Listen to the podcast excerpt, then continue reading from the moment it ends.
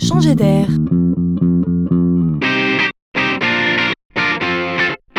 C'est la chronique de Laurent Collen. En France, on connaît déjà la fête des voisins.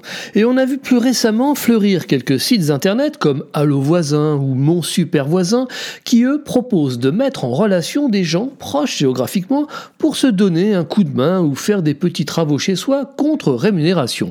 Sympa et pratique. Aux États-Unis, où tout est évidemment surdimensionné, il existe un réseau social spécial pour les voisins. Il s'appelle Nextdoor. Et cette société est valorisée 1,5 milliard de dollars. C'est juste une simple et jolie idée.